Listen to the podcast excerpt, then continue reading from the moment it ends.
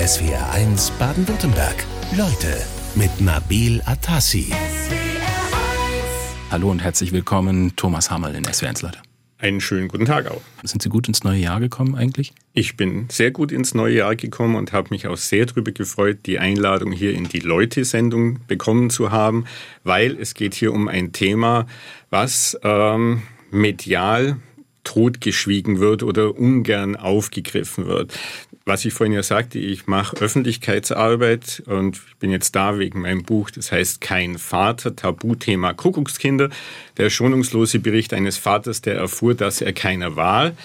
Und lange vor der Veröffentlichung habe ich gedacht, als das Buch fertig war, das könnte doch die Medien interessieren und habe das an 100 Medienkontakte querbeet in der Presse, im Funk und so weiter rausgeschickt, habe gedacht, die Kollegen, mit denen ich ja sonst im Alltag zu tun habe, die greifen das doch sicherlich gerne auf, zumal es auch einen populären Fall gibt von einer Person, die vielleicht viele Leute kennen werden. Das ist die Liv Tyler, diese eine der mhm. Darstellerinnen äh, im Fernsehen, äh, nicht im Fernsehen, im Film und habe das rausgeschickt und es ist nichts passiert. Mhm. 94 Redaktionen haben es überhaupt nicht aufgegriffen. Von 100 schlussendlich waren es sechs inklusive dieser Einladung hier zum SWR. Und da habe ich gedacht, was ist los? Ist es ein Tabuthema, über das man nicht spricht?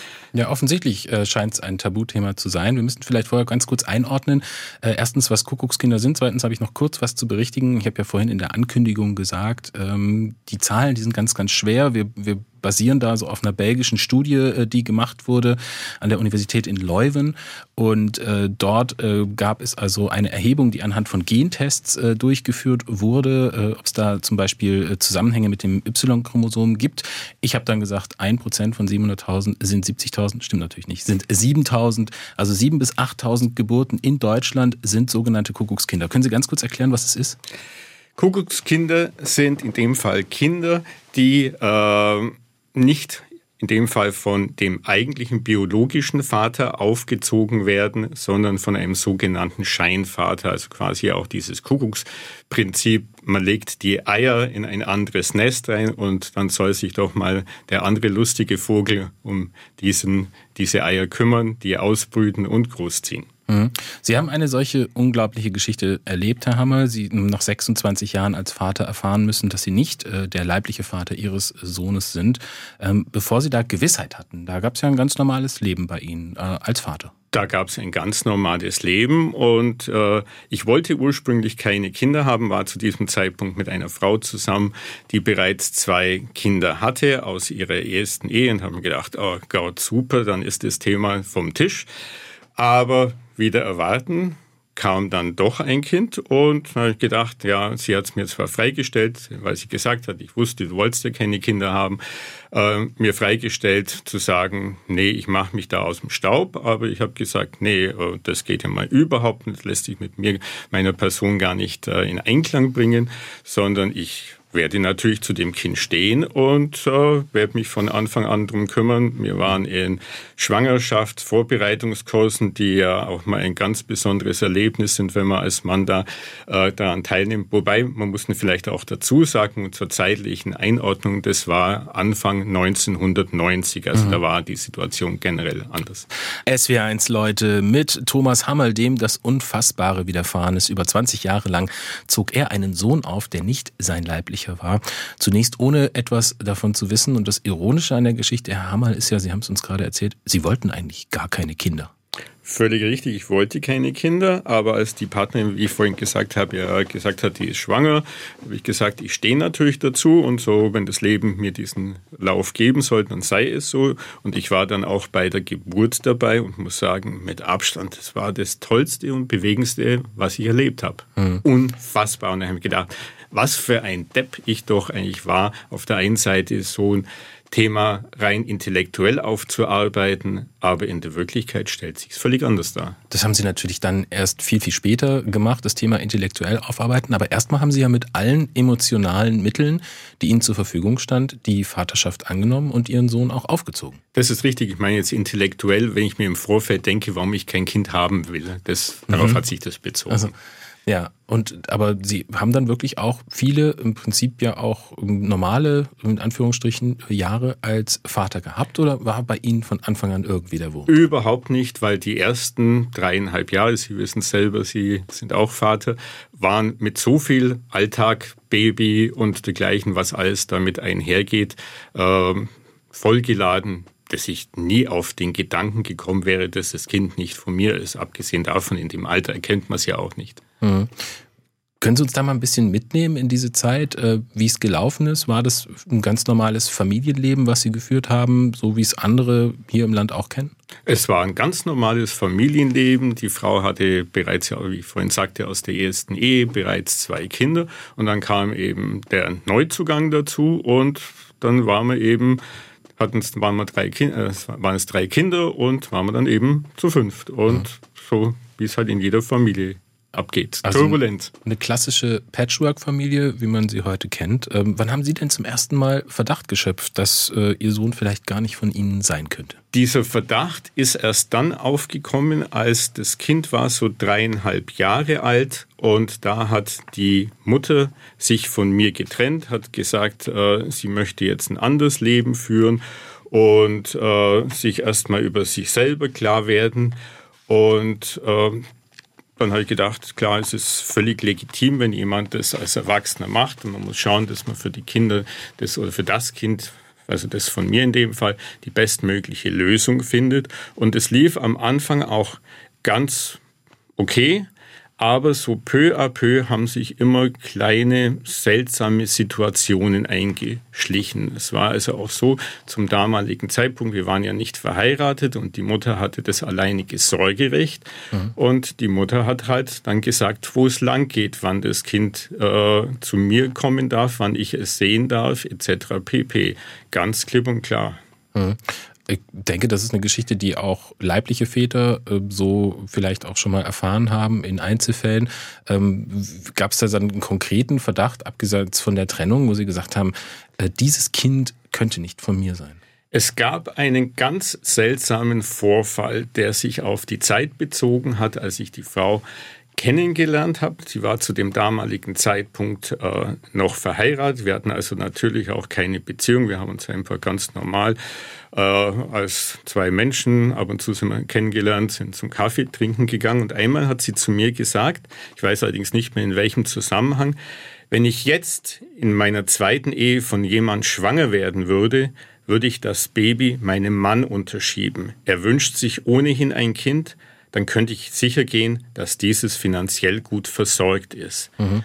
Und als diese Schwierigkeiten, die ich äh, da äh, gerade erwähnt habe, so aufgepoppt sind, kam so langsam aus dem Nebel die Erinnerung an den Satz. Und dann habe ich gedacht, nee, das kann doch eigentlich gar nicht sein. Das gibt's doch nicht.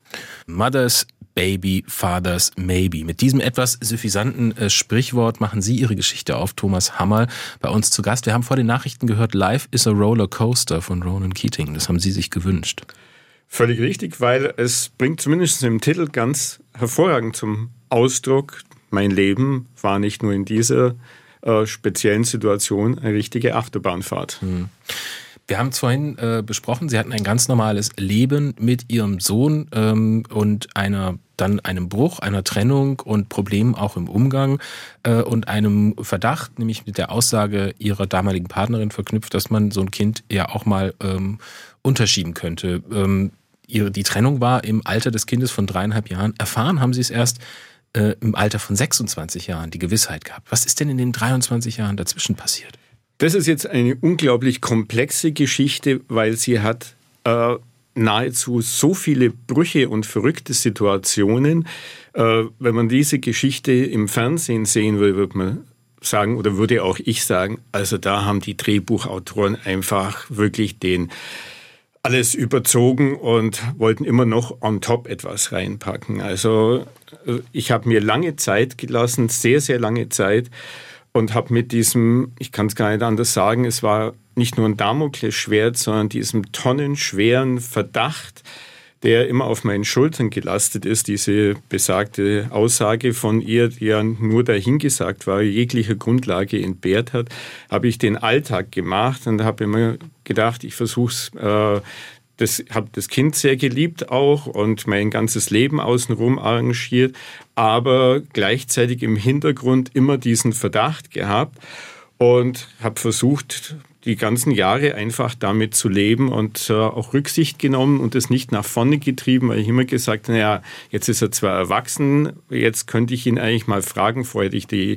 äh, Zustimmung der Mutter gebraucht für einen Gentest, ja. aber ich nehme Rücksicht auf ihn und jetzt gibt es Schwierigkeiten in der Schule, jetzt passt nicht und jetzt gibt es Schwierigkeiten wegen Jobsuche, jetzt passt nicht. Also ich habe immer für mich einen guten Grund gefunden, das Thema nicht anzugehen. Also das Leben ging dann einfach so weiter. Haben Sie denn ein gutes Verhältnis äh, zu Ihrem Sohn gehabt? Ich habe in all den Jahren immer ein sehr gutes Verhältnis äh, zu ihm gehabt. Ich war ja de facto auch bis zum ersten Vaterschaftstest, der die Richtigkeit meines Verdachts dann bestätigt hat, war ich für ihn der ganz normale Vater. Okay, zwar in einer Trennung lebend, aber trotzdem der Vater und die Bezugsperson. Mhm nur diese Aussage allein ist ja erstmal so, ich meine, das kann man ja mal so in die Luft rein sagen, äh, was Sie da gesagt haben, was Ihre Frau gesagt hat, man kann ja ein Kind auch mal unterschieben. Gab es denn noch irgendwelche anderen Hinweise, wo Sie jetzt gesagt haben, also jetzt glaube ich es sicher zu wissen, ohne dass Sie tatsächlich einen Beweis hatten, nämlich den Vaterschaftstest? Es gab nichts. Es gab zwar kleine Elemente, es gab äh, damals, wenn man kein gemeinsames Sorgerecht hat. Wohlbemerkt, wir sprechen hier in der Zeit ab 1990, da war die rechtliche Situation auch noch eine andere.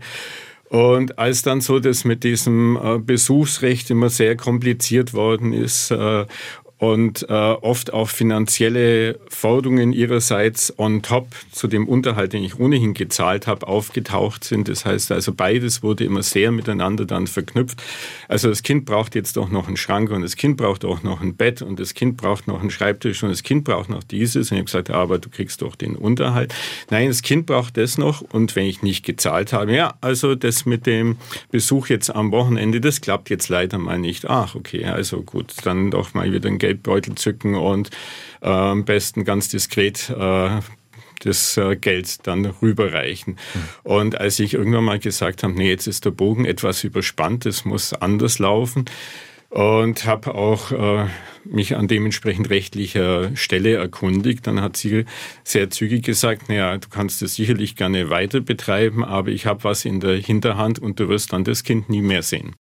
Herr Hammer, die Erkenntnis schwarz auf weiß zu kriegen, ist, glaube ich, immer noch mal was anderes als der Verdacht. Äh, deswegen erlaube ich mir jetzt mal die Frage, sieht Ihnen Ihr Sohn, der gar nicht Ihr Sohn ist, eigentlich irgendwie ähnlich? Oder gab es da auch äußerliche Merkmale, wo Sie gesagt haben, jetzt kommt der Verdacht und häufig steigert man sich ja dann rein, aber gab es bei Ihnen so einen Moment, wo Sie gesagt haben, das kann irgendwie nicht sein?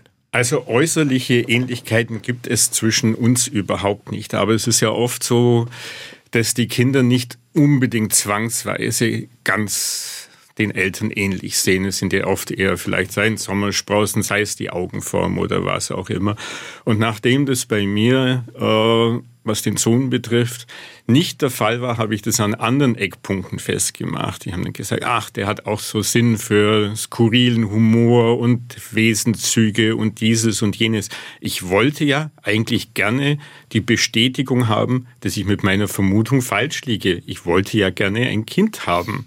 Ja, es ist ja immer so, also genau, also auf der einen Seite gibt es die äußerliche äh, Ähnlichkeit und auf der anderen Seite gibt es ja natürlich auch sowas wie eine soziale Vaterschaft, die sie ja ausgeübt haben, 25, 26 Jahre lang. Und äh, da gibt es natürlich auch dann Ähnlichkeiten, die man da miteinander entwickelt. Das ist sicherlich richtig auf der einen Seite. Auf der anderen Seite, was ein ganz interessanter Punkt ist, ähm, ich habe mir dann überlegt, wo stimmt etwas nicht? Und ich glaube, man kann es in Worten gar nicht äh, genau beschreiben. Es ist reinen Gefühl. Ich habe mich dann so dran erinnert, wie ist das Gefühl von mir zu meinen Eltern gewesen? Egal, auch ich habe mich oft natürlich über meine Eltern geärgert und dergleichen.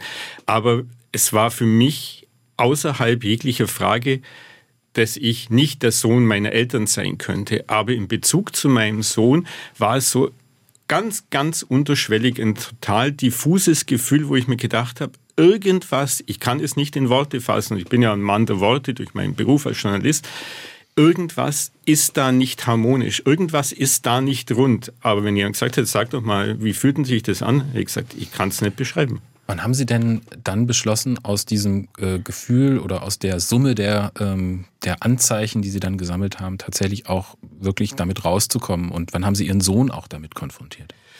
Also ganz treibende Kraft ist sicherlich meine langjährige Partnerin gewesen, die ja das Ganze dann auch durch die Erzählungen von mir mitbekommen hat, respektive ich halt ab dem Zeitpunkt, als die, die Trennung passiert ist, hatte ich ein Tagebuch angefangen zu Entschuldigung, schreiben. ganz kurz, Ihre jetzige Partnerin. Meine jetzige Ja. Mhm. Partnerin, meine jetzige Partnerin, genau. Und hatte ich angefangen, ein Tagebuch zu schreiben, einerseits um festzuhalten, was schön war, was toll war, was mich gefreut hat, auf der anderen Seite, worüber ich mich geärgert habe und so viel bin ich halt einfach Journalist, der unter anderem auch für den Spiegel geschrieben hat, sehr der Wahrheit verpflichtet. Wenn ganz komische Äußerungen von der Mutter oder Sachverhalte passiert sind, habe ich das ganz nüchtern einfach notiert und wollte das später alles meinem Sohn geben und sagen, schau, das war der Blickwinkel, warum alles sehr turbulent war. Und sie war sicherlich der treibende Grund und hat gesagt, das hat dich jetzt so lange belastet und mich hat das Lesen des Tagebuchs, aus dem ich in diesem Buch meinen Vater auch quasi die Essenz nochmal bringe, um, damit die Vorgeschichte etwas klar wird, sagt sie, das hat mich so zu Tränen gerührt. Und ich habe dann zu dir gesagt, Mensch, jetzt geh's an und flüchte dich nicht immer. Entschuldigung dem Sohn zuliebe, ja, jetzt passt's ja gerade nicht. Wir sind bei SWR 1 Leute und zu Gast ist Thomas Hammerl, ein Mann, der Vater eines sogenannten Kuckuckskindes ist. Eigentlich ja nicht Vater. Seine unglaubliche Geschichte hat er aufgeschrieben. Wir waren stehen geblieben, Herr Hammerl, dabei, dass Sie Ihren Sohn mit der mit ihrem Verdacht konfrontiert haben und ihn darum gebeten haben, einen Vaterschaftstest mit ihnen gemeinsam durchzuführen. Geht ja nur so. Wie hat er reagiert? Mit einem ganz klaren, gar kein Thema, mache ich nicht. Äh, Und ich habe dann zu ihm gesagt, ich habe all die Jahre ähm, alles für dich getan und habe nur eine kleine Bitte. Das ist halt einfach dieser Vaterschaftstest. Diese Frage lastet wie ein Mühlenstein auf meinen Schultern. Und ich wäre dir dankbar, das zu machen, egal wie das Ergebnis ist. Also so in dem Fall natürlich sollte es in Anführungszeichen negativ für dich sein und ich wäre nicht dein Vater. Ich war immer dein Vater, werde immer dein Vater bleiben, immer für dich da sein. Das ist überhaupt gar kein Thema. Ich möchte nur eine Antwort auf diese Frage haben. Und dann ist er aufgestanden und hat gesagt, du kannst das gerne machen. Du hast ja auch gesagt, du hast rechtliche Möglichkeiten dazu. Du brauchst meine Zustimmung. Ich werde es nicht machen und ist in, mit Tränen in den Augen runtergegangen. Und er hat damals mit seiner Partnerin bei mir im Haus im Erdgeschoss gewohnt. Und relativ kurz darauf hat er dann auch die Kündigung mir vorgelegt. Wie schwer ist Ihnen das äh, selber gefallen, ihn damit zu konfrontieren? Oder hatten Sie im Vorfeld da schon irgendwie auch gemerkt, dass Ihre, Ihr Verhältnis zu Ihrem Sohn durch den Verdacht, der immer stärker wurde, sich dann auch verändert hat? Mm, Das war eigentlich so nie ein Thema zwischen uns. Das war natürlich, wenn ein Jugendlicher oder Jugendliche im Teenageralter beziehungsweise älter wird, äh, dann gibt's, wird jeder wissen, der Kinder hat auch problematische Phasen, die, man entwickelt sich unterschiedlich und ist ja auch alles okay, aber es war tendenziell auch nicht allzu einfach mit dem Guten. Wie haben Sie ihn denn am Ende des Tages dazu bekommen, dann doch den Test mitzumachen? Weil es gab ja dann einen. Ich wollte keinesfalls das Ganze vor Gericht austragen und hatte sehr lange recherchiert, bis ich einen Rechtsanwalt gefunden habe, der meine Meinung geteilt hat und hat gesagt, also er versucht immer einen einvernehmlichen Weg zu finden, wird ihn anschreiben, wird ihn kontaktieren und einfach versuchen, im Gespräch zu überzeugen. Und das hat schlussendlich auch geklappt. Er hat eingewilligt, es wurde der Gentest gemacht und das Ergebnis hat bewiesen, dass meine Vermutung über all die Jahre respektive Jahrzehnte richtig war.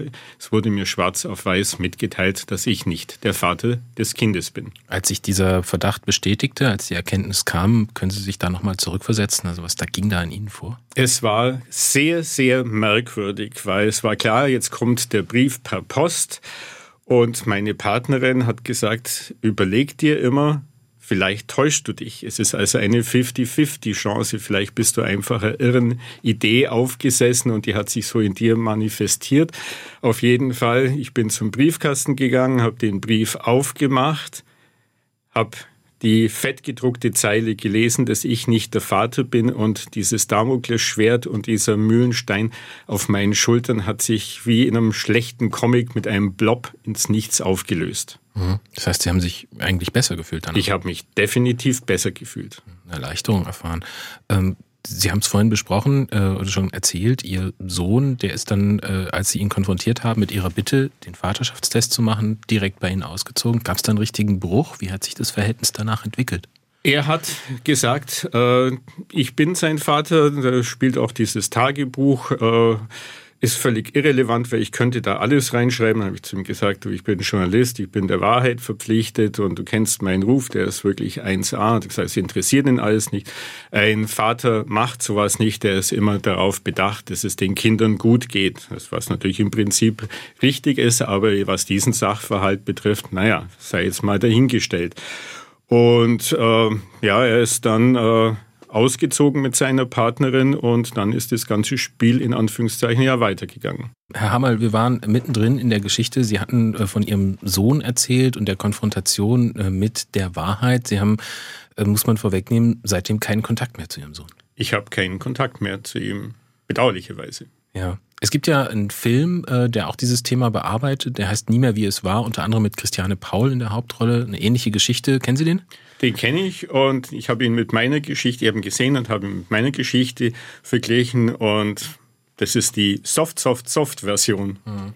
Der Vater in dem Film reagiert sehr harsch, ähm, der Mutter gegenüber und auch dem Sohn. Ähm, war das bei Ihnen auch? Haben Sie auch harsch reagiert oder wie haben Sie reagiert? Überhaupt nicht, weil nach wie vor ging es mir eigentlich auch darum, mir ist Einvernehmlichkeit und dass es allen gut geht sehr wichtig und ich möchte da keinesfalls für irgendjemand oder auch für irgendjemand harsch reagieren. Jetzt müssen wir natürlich auch die Mutter in dem äh, Kontext ansprechen. Wie hat die sich denn rund um diesen Vaterschaftstest verhalten und wie war denn das Verhältnis mit der Mutter danach? Das war ja vorher schon nicht gut. Ähm, die Mutter hat das Ergebnis des Vaterschaftstests, des Schwarz auf Weiß vorlag, gesagt, das stimmt einfach nicht. Und später bei der Gerichtsverhandlung hat sie auch vor Gericht gesagt, es ist einfach nicht wahr, weil ihr gegenüber sitzt der Vater des Kindes. Mhm. Aber also, darüber, glaube ich, kommen wir. Ja, da sind wir schon mittendrin. Es folgte dann nämlich ein Rechtsstreit, äh, der von Ihnen ausging. Der von mir ausging. Es war also auch da in diesem Kontext, muss ich vorneweg sagen, ich habe Rechtsanwälte kontaktiert, nicht einen, nicht zwei, sondern drei, um meine Chancen erstmal im Vorfeld auszuloten. Und wie es in solchen Fällen ist, ich habe drei verschiedene Antworten gekriegt. Und anhand dessen, wenn man Fachleute konsultiert, dann selber eine Meinung zu finden, was man tun sollte, ist sehr schwierig, aber schlussendlich trotzdem ein Rechtsanwalt gefunden, der gesagt hat, das Ganze ist nicht verjährt. Dann haben alle vorher schon damit gewunken und hat gesagt, da gibt es eine Chance, die ist zwar gering, aber ich mache hauptsächlich Fälle, die ich eigentlich gewinnen möchte und lass es uns probieren. Ich denke, die Chancen sind sehr gut. Sie haben sich ja für den äh, Rechtsstreit auch oder beziehungsweise für den Gang vor Gericht entschieden. Darf ich mal nach Ihren Intentionen damals fragen? Also Sie wollten das nicht ab, ähm, abhaken, das Thema, sondern was, war das Wut, war das Kränkung oder war das Gerechtigkeitsgefühl? Also ist bei mir sicherlich nicht Wut und auch nicht Kränkung, sondern bei mir geht es in erster Linie um Gerechtigkeit. Und mir geht es auch darum, dass wenn Leute oder Menschen in dem Fall so etwas machen, und das hat ja auch viel, was die Mutter gemacht hat, war also wirklich harte emotionale Erpressung. Mir geht es einfach darum, die Leute, wenn sie etwas gemacht haben und was nachweislich falsch ist und wo es andere Menschen gibt, die unter ihrem Verhalten leiden, dass die zur Rechenschaft gezogen werden. Mhm. Ich nehme es mal vorweg, der Rechtsstreit ging für Sie positiv aus, Sie haben äh, den gewonnen. Allerdings mussten Sie erstmal beweisen, dass der Vaterschaftstest, den Sie vorgelegt haben, auch tatsächlich richtig war. Wie haben Sie es gemacht? Ähm, bei Gericht äh, hat ja die Mutter wieder argumentiert, äh, dass äh, das alles überhaupt gar nicht äh, rechtens ist oder auch nicht das Ergebnis falsch ist. Und dann hat der Richter gesagt, also Sie werden es ja wohl nicht als jungfräuliche Empfängnis bekommen haben. Und der hat jetzt also da diese Faxendicke, dass es ständig abgestritten wird. Und er ordnet also einen erneuten Gentest ab an und nachdem dessen Ergebnis vorlag, der natürlich das Ergebnis des ersten nochmal verifiziert, sprich bestätigt hat, äh, hat er sein Urteil gefällt und dann hatte ich quasi richterlichen Beschluss, der das klipp und klar sagt, das Kind ist nicht mein Sohn. Mhm. Und äh, gab es da, wie war da das Gefühl, als Sie damals ähm, ähm, diese, diese Recht bekommen haben da vor Gericht? War das so ein triumphales Gefühl oder waren Sie da eher ähm, froh, dass es endlich vorbei war? Es war dann noch nicht vorbei. Äh, das Ganze ging ja noch weiter. Ich möchte nicht sagen, dass ich Genugtuung habe, weil es ist ja auch nicht daraus irgendeine Konsequenz erfolgt, sondern es gab einfach in dem Fall nicht nur äh, ein Schriftstück von einem Geninstitut, sondern es gab in dem Fall einen richterlichen Beschluss und der hat natürlich eine ganz andere Qualität als ersteres. Schauspielerin Liv Tyler ist eines, Dirk Rossmann ist eines und auch in der Geschichte des britischen Königshauses soll es Kuckuckskinder gegeben haben. Thomas Hammerl hat als Scheinvater in Anführungsstrichen seinen Sohn aufgezogen und seine Geschichte aufgeschrieben. Haben Sie im Zuge Ihrer Arbeit, Herr Hammerl, eigentlich auch andere Betroffene kennengelernt? Nein, leider nicht kennengelernt, zumindest nicht. Ich habe allerdings, äh, wie es halt auch für meinen Beruf als Journalist typisch ist, sehr viel recherchiert und es gibt verschiedene Foren und Blogs im Internet, wo auch unglaubliche Geschichten äh, von Vätern erzählt werden, teilweise wirklich noch dramatischer und wirklich drastisch und äh, wirklich die einen zum Tränen rühren, was da passiert. Aber das war die einzige Informationsquelle, die ich hatte. Ich denke, meine Geschichte, die so viel Auf und Abs in sich hatte und Wendungen, die hat mich schon genügend ausgelastet. Mhm. Äh, wir haben es mehrfach angesprochen, äh, diese Kuckuckskinder, das ist ein riesiges gesellschaftliches Tabu. Lange gab es da Labore für Vaterschaftstests, die haben immer damit geworben, 10 Prozent aller Kinder in Deutschland und Europa sind sogenannte Kuckuckskinder. Das ist von einer belgischen Studie so ein bisschen abgeräumt worden. Man geht da eher so von ein bis zwei Prozent aus. Aber es gibt eine riesen Dunkelziffer. Warum glauben Sie, als jemand, der es durchlebt hat, dass das so ein Tabuthema ist? Das ist definitiv eine gute Frage, aber es berührt halt sicherlich auch das Beziehungsthema, das Verhältnis Mann und Frau. Und wenn etwas da unrund läuft, ähm, wer soll es rauskriegen, wer soll tatsächlich da Klartext reden und sich dazu bekennen, weil wenn die Frau sagt, dass sie vielleicht einen Seitensprung gemacht hat, der konsequent äh, in dem Fall hat und sehr problematisch. Dafür kann man ja auch durchaus mal Verständnis aufbringen, dass eine Situation schwierig sein kann, da Transparenz zu schaffen. Wir haben viele äh, Rückfragen der Hörerinnen und Hörer äh, von SWR 1. Äh, Sandra zum Beispiel möchte wissen, ähm, es ging auch jetzt viel um den Rechtsstreit, ob die Mutter denn auch einen DNA-Test in diesem Zuge gemacht hat. Die Mutter musste einen DNA-Test machen, genauso wie der Sohn nochmal, und zwar als es vom Gericht angeordnet wurde. Nur dann der erste Gentest, den ich gemacht habe, der war ausschließlich der Sohn und ich und eben in dem zweiten dann diese Dreierkonstellation. Hm. Es gibt äh, zwei Fragen zu einem Thema äh, von Michael Ranefeld aus Geislingen und von Beate Gorgos. Die möchten beide wissen, also äh, Ranefeld möchte wissen, haben Sie lediglich eine Vaterschaftsfeststellungsklage gemacht oder gab es da noch mehr? Weil Sie haben ja gesagt, die äh, Geschichte ging noch weiter, auch vor Gericht. Die Geschichte äh, wird noch sehr komplex. Ich habe das ganze Thema im nächsten Schritt habe ich mit einem Strafrechtler gesprochen, weil es handelt sich, äh, nachdem das erste Urteil vorlag, ja definitiv um einen Betrug und äh, wollte diesen Weg beschreiten. Auch da wiederum geht es nicht um äh, irgendwas, sondern schlicht und ergreifend darum, dass Leute, die so etwas machen, auch tatsächlich die Konsequenzen für ihr Handeln erfahren. Und äh, da bin ich mit einem großen äh, und viel Zuversicht großen Thema gestartet und leider hat diese sehr renommierte Kanzlei dann etwas, äh, wie soll man sagen, äh, nicht so gehandhabt, wie es gehandhabt werden soll, weil es wurde dann relativ schnell festgestellt, nachdem Klage eingereicht war, dass mal wieder eine berühmte Frist nicht eingehalten worden ist, respektive dass das ganze Thema schon verjährt ist. Apropos Frist, äh, es gibt ja Fristen auch für die Anfechtung einer Vaterschaft. Wie, wie lange sind die? Die sind, äh, das ist jetzt etwas problematisch, ich muss wirklich in dem Buch nachlesen. Mhm. Aber diese, es gab mal so eine Frist binnen zwei Jahren. Binnen zwei Jahren, ja. Ist das ja. noch aktuell? Das ist noch aktuell und eigentlich äh, war damals mein Fall auch oder wäre auch nach Einschätzung der Juristen verjährt gewesen. Aber dieser eine hat tatsächlich eine Lücke gefunden und hat das Ganze ja zum erfolgreichen Abschluss gebracht. Aber das Thema muss normalerweise sehr schnell behandelt werden. Erfolgreicher Abschluss. Und da sind wir jetzt wieder bei der Frage von Beate Gorgos. Die wollte ja wissen, haben Sie eine finanzielle Unterstützung bekommen? Äh, Entschädigung, Entschuldigung. Das ist dann erst wieder in einem weiteren Schritt, in dem wir vor Gericht gegangen sind, dann in einer neuen Besetzung äh, mit einer Rechtsanwältin. Und äh, wir wollten das einstreiten äh, vor Gericht. Allerdings ist es auch da wiederum sehr schwierig, weil die rechtliche Situation ist so, die Mutter muss nicht sagen, von wem das Kind ist. Das ist äh, einfach der Schutz ihres Persönlichkeitsrechtes. Allerdings der Scheinvater soll rauskriegen, wer quasi der richtige, der biologische Vater ist. Also es ist de facto ein Ding der Unmöglichkeit, weil erst wenn der biologische, richtige Vater rausgefunden werden kann, erst dann kann genau dieser eigentlich angeklagt werden.